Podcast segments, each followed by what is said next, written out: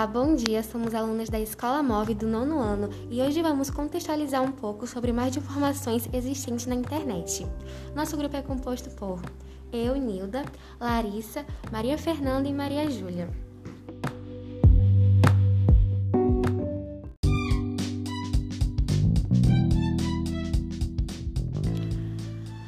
Após a revolução tecnológica e a criação da internet, tornou-se cada vez mais fácil o acesso à informação. No entanto, a rapidez com que esses dados chegam aos indivíduos acaba diminuindo sua capacidade de reflexão.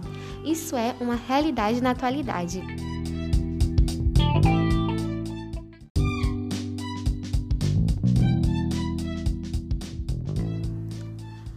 Ou seja, é evidente a persistência desse problema, seja pela falta de interpretação dos dados pelos indivíduos ou pela alienação dos mesmos, as notícias que a internet dispõe.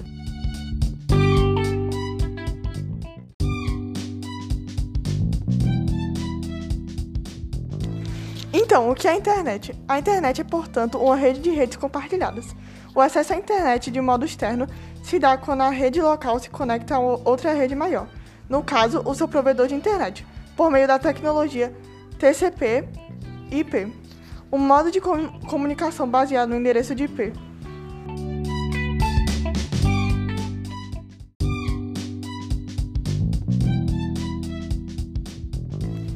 Com relação à internet, nós estudamos um pouco sobre o mito da caverna.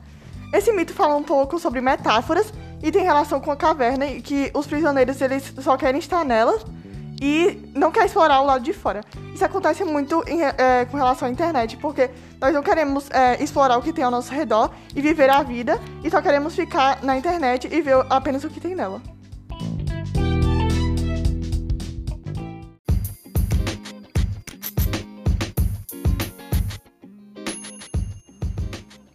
Bom, agora eu vou falar um pouco mais sobre as fake news e como foi o processo de desenvolvimento dela nas mídias.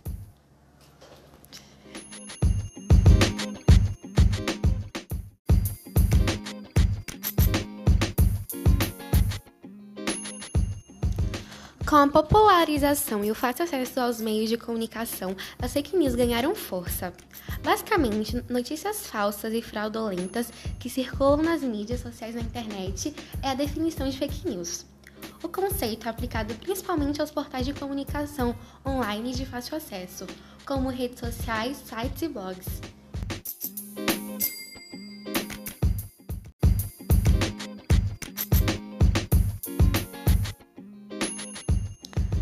As fake news crescem juntamente com o número de compartilhamentos, então é necessário repassar somente informações verídicas e de fontes confiáveis. É sempre bom se questionar caso haja uma notícia duvidosa. Notícias falsas espalham-se rapidamente e apelam para o emocional das pessoas, chamando atenção com títulos sensacionalistas e causando o consumo do material noticioso sem a confirmação da veracidade de seu conteúdo. Isso também pode ser conhecido por uns como clickbait.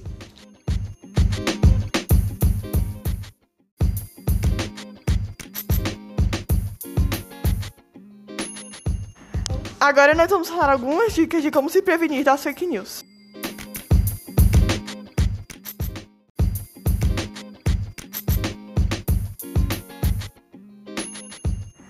A primeira dica é que você sempre deve verificar a data que a informação foi publicada.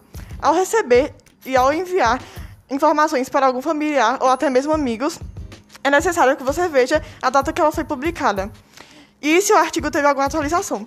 Pois às vezes, mesmo se a notícia for verdadeira, a discussão não pode estar mais atualizada.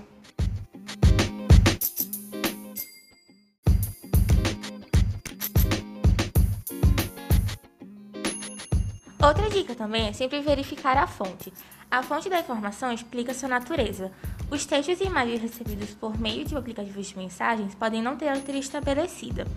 Suspeite também se a mensagem tiver assinatura em nome de agências governamentais. Se forem verdadeiras, é muito fácil de você encontrar no site da organização. Provavelmente, se ela for verdadeira, vai ser promovida por profissionais dessa área.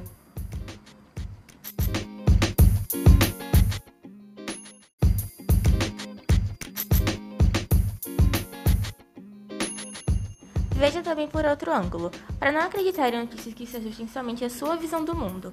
É importante considerar que quase tudo tem contraponto.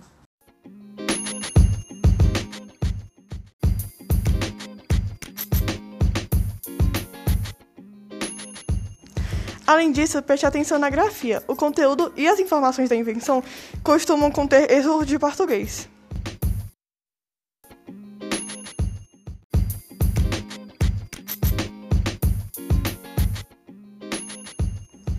Por fim, o grupo familiar não é fonte. Para não acreditar em nenhuma informação baseada no remetente e não na fonte, é necessário seguir todas as dicas citadas anteriormente.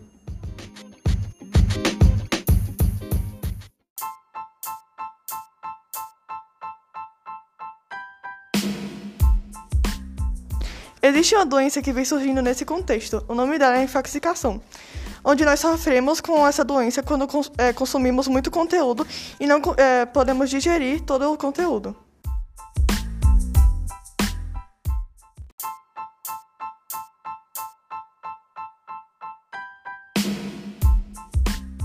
A infoxicação envolve alguns sintomas, como por exemplo a hiperconectividade, onde a pessoa precisa estar sempre conectada à mídia digital.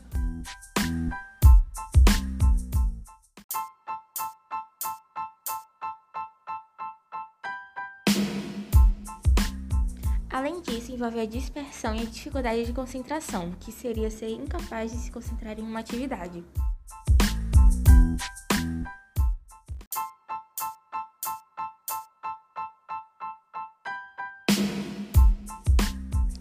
E por fim, envolve o aumento de ansiedade e o desenvolvimento de estresse.